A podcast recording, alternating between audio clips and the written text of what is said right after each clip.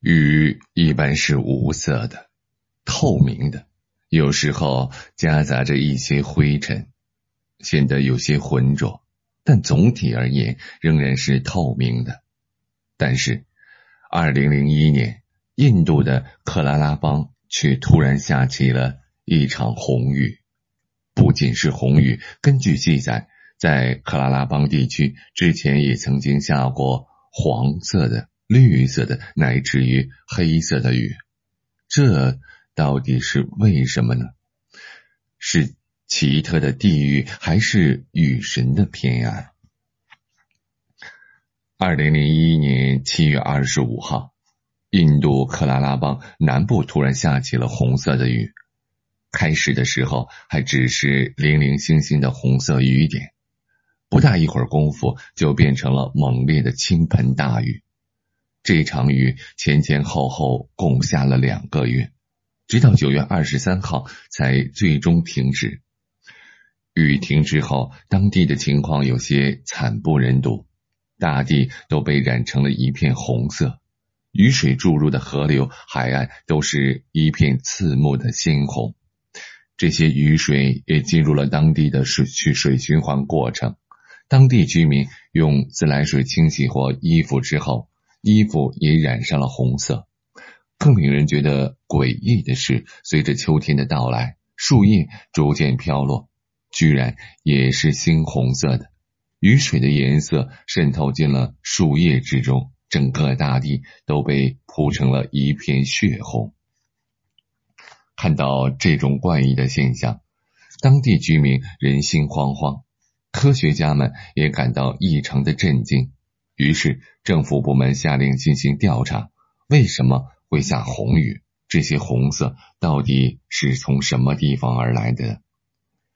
克拉拉邦下起红雨这一奇特的现象，引起了世界各地科学家们的高度关注。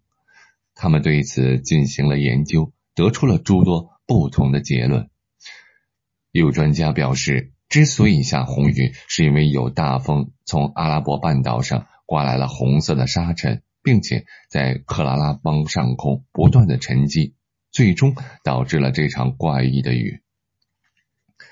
然而，这一结论遭到了人们强烈的质疑。来自印度哥德亚姆城马哈特马甘地大学的物理学家德弗里·路易斯在当地进行了雨水的采样。在对样品进行仔细检查后，他表示上述结论是非常荒谬的。他说：“只要你将这些样品放在显微镜下看看就知道了，这根本不是什么尘埃。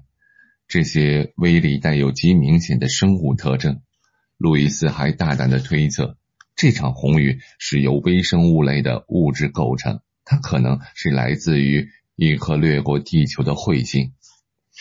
针对路易斯的这一推测，参与研究的大多数专家都表示不能认同。这种推测太过牵强，而且涉及了外星，又没有什么站得住脚的理由。不过，也有一部分科学家认为，这种推测也是有一定合理成分的。于是，他们按照路易斯的这一观点继续展开研究。这其中最主要的是来自舍菲尔德大学的研究小组。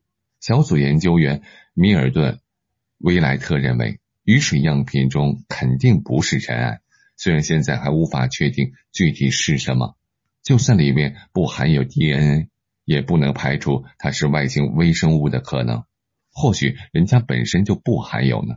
再说，这一样品中还有百分之五十的碳，百分之四十五的氧，以及一定数量的铁和钠。这就是一个绝佳的生物学证据，说不定就真的是外星微生物呢。另外，威莱特还从降雨的时间给出了解释。他说，这场红雨前前后后持续了两个月，并且一直是红色的，这绝对不是什么沙尘能够造成的现象。事实上，路易斯本人对当地的居民进行了深入的走访，他发现了一个令人惊奇的事实。这场红雨开始前的几个小时，克拉拉邦居民的房屋就因为受到一种声音的冲击而发生过剧烈的震动。这种震动很有可能是由于近距离飞过的陨石造成的。通过这一调查，路易斯将自己的推测发展为可能是从一颗彗星上脱落的陨石在飞行途中洒下的微生物，这些微生物又混入了云层，最终伴着雨水降落到地面。